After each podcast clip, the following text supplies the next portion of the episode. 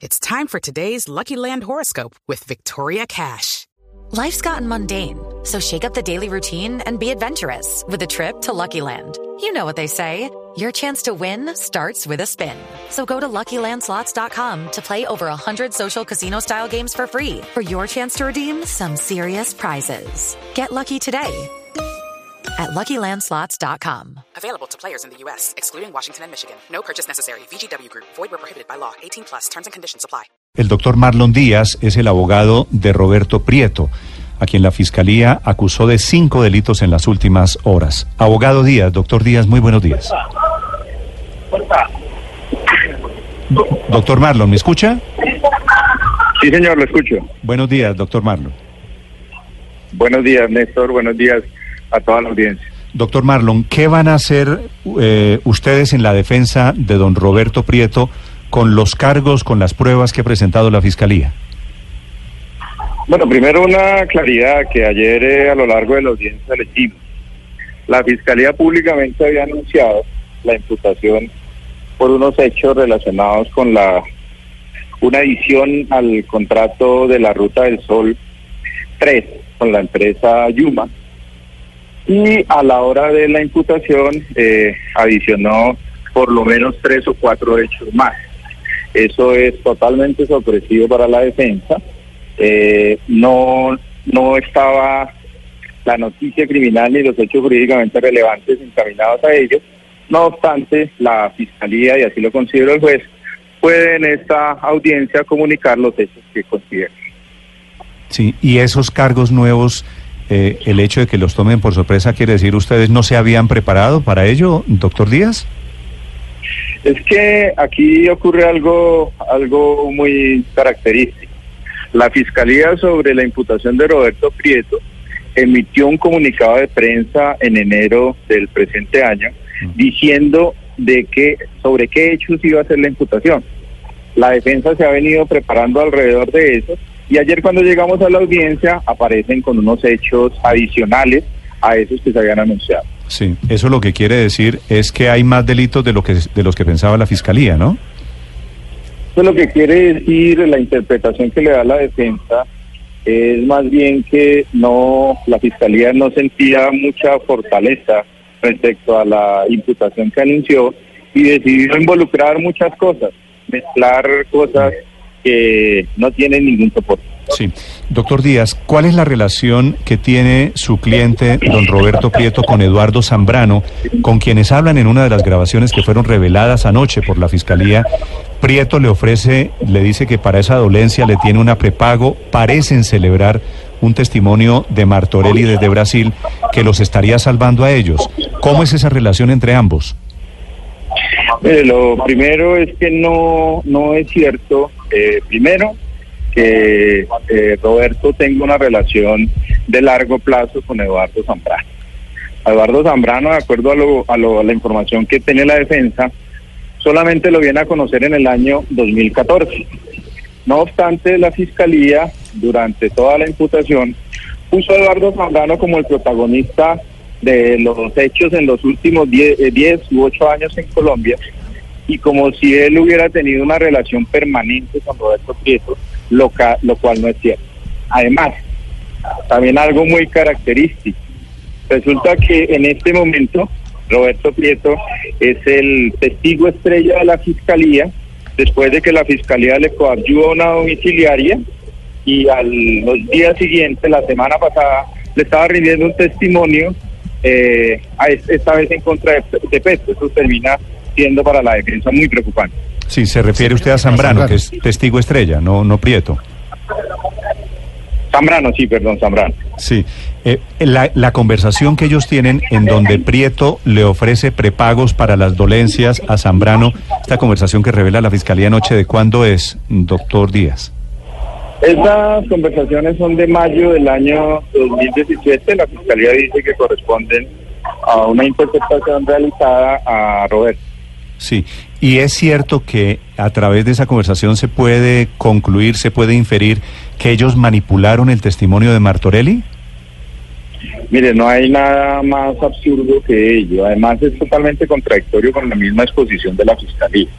La fiscalía dice que nada de lo que ocurrió con el tema de Brecht, en, eh, no solamente en Colombia, sino por lo menos en 11 países del mundo, no se hubiera sabido sin un preacuerdo firmado por las directivas brasileras con la justicia de Estados Unidos que es en virtud de esa colaboración que se empieza a conocer la verdad de lo que ocurrió en 11 países.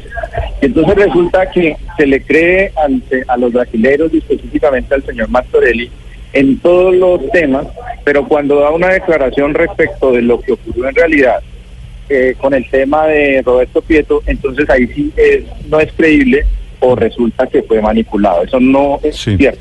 La grabación. sí. Señor. No, le, iba a preguntar, ¿la grabación en donde hablan Prieto con, con Zambrano es aceptada por la defensa? ¿Es una grabación legítima? ¿Esa conversación ocurrió?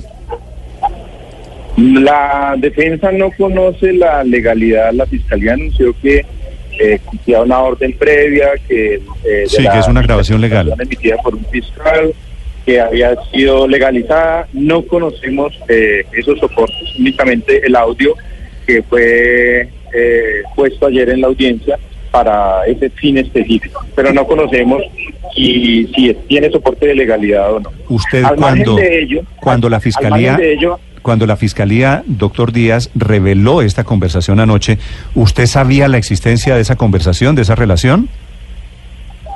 Esas conversaciones, mire, que vienen siendo eh, filtradas en medios de comunicación desde hace ya varios meses habíamos recitado algunas por medios impresos, por medios radiales, eh, justamente sobre esas eh, posibles eh, comunicaciones entre, entre ellas. Lo que debe quedar claro, por ejemplo, esa comunicación específica y la defensa así lo acreditará en el traslado respectivo respecto de la solicitud de medida, es que en ningún momento existe una manipulación de nadie además porque eh, están hablando desde una publicación que hizo la revista Semana sobre ese testimonio y la, la verdad de lo que ocurrió.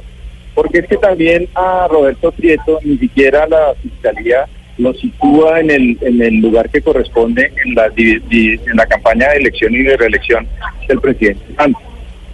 ¿Por qué razón? Es que él solamente llega en abril del año 2010 a esa campaña como coordinador, solamente en abril, y lo colocan como si fuera incluso el gerente de la campaña. Y eh, eso no corresponde a la realidad. Además, eh, el, coordinador de la campaña, ¿qué injerencia puede tener cuando llega unos días antes de la primera vuelta para efectos de eh, la, el manejo o no de temas contables? Eso le corresponde a otro departamento. Eso no le corresponde a un coordinador. Doctor Díaz, volviendo a la conversación de Prieto con Zambrano, ¿la oferta de la prepago para quitarle las dolencias a Zambrano se concretó? No, mire, lo que pasa es que la fiscalía lo que hace es utilizar de manera descontextualizada unas conversaciones.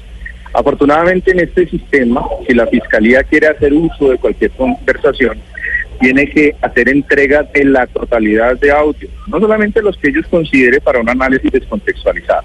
En el momento oportuno, que eso es a lo largo del proceso, y específicamente después de la audiencia de formulación de acusación, cuando la defensa tenga acceso a la totalidad de esas conversaciones y no a las que la fiscalía escoja a su acomodo de acuerdo al rol que cumple, porque uno se entiende de esa manera, se va a acreditar lo descontextualizada que está esa llamada. Sí, pero ¿qué contexto se necesita para entender que Prieto le ofrece una prepago a Zambrano celebrando el, la filtración del testimonio de Martorelli? Mire, ¿Qué, contexto falta ahí? Lo que, no, es justamente lo que la defensa va a acreditar el próximo martes. Entiéndame, Néstor, yo no, yo no puedo eh, tapar las cartas para, eh, como nos vamos a defender ante la ante el juez, porque finalmente el juez es el que toma la decisión. Y es claro que la defensa para cada una de esas llamadas y para cada una de las imputaciones que se ha hecho tiene una respuesta adecuada. Abogado, Roberto Prieto habló con el Huberto Martorelli o con otros exdirectivos de Odebrecht antes de que lo citaran la imputación de cargos? ¿Él los buscó? ¿Él habló con ellos? señor, de ninguna manera. Y allí vuelvo al mismo punto. A los brasileros les creemos todo lo que han dicho, no se hubiera conocido nada del escándalo de Odebrecht en el mundo si no fuera por la colaboración con ellos, pero cuando dicen la verdad de cuál fue la participación de Prieto, entonces ahí los ponemos en duda, o ahí sí fueron manipulados. No es cierto que él haya hablado con ellos. Decía usted, doctor Díaz, hace unos segundos que la amistad de Prieto y Zambrano es reciente y que se remonta al año 2014. Sin embargo, ¿le parece a usted poco una amistad de cuatro años con Eduardo Zambrano, un muy cuestionado banquero que fue condenado por estafa agravada en la crisis financiera de los años 80 y que ahora está acusado de mover la plata de las coimas en el caso de Odebrecht y que hoy además aparece en esta grabación con Roberto Prieto? Lo que pasa es que es una relación de amistad que surge eh, entre ellos en ese momento. Eh, las, los antecedentes del señor Zambrano, lo que hubiera ocurrido en el pasado con él, no tienen por qué traerse a este momento, porque sería como si cualquier persona que hubiera tenido relación con él, entonces por él haber tenido un antecedente por allá en la década de los 90 tal vez, entonces ya estaba por fuera de la sociedad, eso termina siendo absurdo. Abogado Díaz, en estos micrófonos, en esta cabina de Blue Radio en marzo del año pasado, Roberto Prieto dio su primera entrevista y contaba que el presidente Santos no sabía de la operación irregular, de los ingresos de dineros de Odebrecht a su campaña ni en el 2010 y pues en el 2014 él, él lo negaba. ¿Ustedes en la defensa mantendrán esa versión eh, el próximo martes, que el presidente no sabía? Mire, es que aquí hay un punto claro, y ayer se lo explicó a ustedes allá en la mesa, Roberto Prieto lo ha explicado ante las distintas autoridades a las que ha sido llamado, porque Roberto siempre le ha dado la cara a la Administración de Justicia, a las autoridades administrativas. Un candidato a la presidencia en que está, está justamente en todos los temas que tienen que ver con la consecución de votos. Difícilmente se puede entender de los temas de la financiación, de los temas de, dinero. Entonces, en eso existe eh, coherencia. Y aquí viene el punto específico. Y entonces resulta que Roberto Prieto, que llegó a la campaña, por ejemplo, del año 2010, unos días antes de la primera vuelta, no como gerente, como la Fiscalía ayer erróneamente lo dijo, sino como coordinador de la campaña, entonces es responsable de cualquier financiación. Eso no corresponde a la realidad. Sí, doctor Díaz, una pregunta final. Tal vez lo más importante de ayer, efectivamente, como usted dice al principio, es que la Fiscalía saca de la manga una carta nueva que es la relación de Roberto Prieto, su socio, con Odebrecht. ¿Esos 650 millones de pesos, usted admite que los recibió el señor Prieto de Odebrecht? Ese es un tema que tenemos todos los elementos para soportarlos en la audiencia respectiva. Pero además de hacer claridad, hay una, hay una confusión. Cuando usted dice soportarlo es confirmarlo o desmentirlo. De entrada le digo, Néstor, que tiene una confusión en su pregunta. ¿Por qué razón? Porque es que una cosa es la Ruta del Sol 2, con, eh, donde la concesionaria, entre otras, es Odebrecht, en la que no tiene nada que ver Roberto Prieto y en la que no le fueron imputados cargos. Y otra cosa es la Ruta del Sol 3, que es la concesionaria Yuma, eh, que entre otras tiene como, como miembro de la empresa Impregilo italiana, que es en el contexto de esa Ruta del Sol 3 donde se habla de esos 650 millones de pesos. Entonces debe quedar nada más de entrada claro eso. O sea, los 650 que él recibió fueron de Impregilo y no de Odebrecht. No, lo que pasa es que ayer la Fiscalía, en esa mezcla de hechos jurídicamente relevantes, como si todos cupieran en una misma noticia criminal, eh, termina incluyendo unas cosas de Odebrecht que se refieren más a un supuesto falso testimonio de Roberto ante la Procuraduría General de la Nación, y allí es donde incluye esos temas de las campañas 2010 y 2014 y Odebrecht, y otra cosa muy distinta es el tema de la Ruta del Sol 3 con Yuma, con Consultores Unidos. Abogado, Roberto Prieto iba pidiendo plata para la campaña de Santos y se quedaba en el bolsillo de Prieto. Eso no corresponde a la realidad. Eso es de las cosas que fueron ayer dichas por la Fiscalía, efectivamente, y que la defensa, en la oportunidad que tiene el martes próximo, logrará desvirtuar. Tenemos el convencimiento dentro del contexto de una audiencia preliminar, que no es un juicio oral, pero tenemos eh, herramientas y elementos para desvirtuar esa hipótesis de la Fiscalía. Sí. ¿A cargo de quién estuvo la adición al contrato de la Ruta del Sol 3, que es precisamente el contrato que está a manos del concesionario Yuma de la empresa Impregilo? Impregilo. Mire, la, las, las, los contratos de concesión y específicamente esa, que es el contrato 07 del año 2010, allí también hay una claridad y fue incluso una que le pidió la defensa a la Fiscalía, porque la Fiscalía pareciera que quiere meter hechos del año 2010 con hechos del año 2014 y 2015. La concesión fue entregada en el gobierno de Álvaro Uribe a través del Instituto Nacional de Concesiones y el contrato de concesión con Yuma se firmó en agosto, el 4 de agosto del año 2010, es decir, tres días antes de que empezara el gobierno, el primer gobierno de Juan Manuel Santos. El tema de la edición se realiza ante la Agencia Nacional de Infraestructura que fue la entidad que reemplazó al INCO en noviembre del año 2011. Esta adición, que fue para un tema de los diseños, estudios y diseños de una segunda calzada en un puente que se denomina Alejo Durán, en el río Magdalena, entre las poblaciones de Plato y Zambrano, se realizó a iniciativa aparentemente de la Agencia Nacional de Infraestructura. Y en esa adición realizada la empresa Yuma, es donde termina subcontratando, y aquí hay también unos temas eh, que no, no, no, los entiende la fiscalía.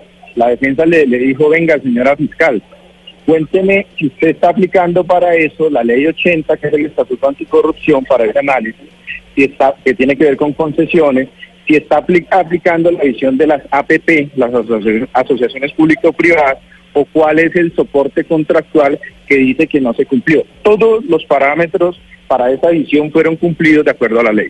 Sí.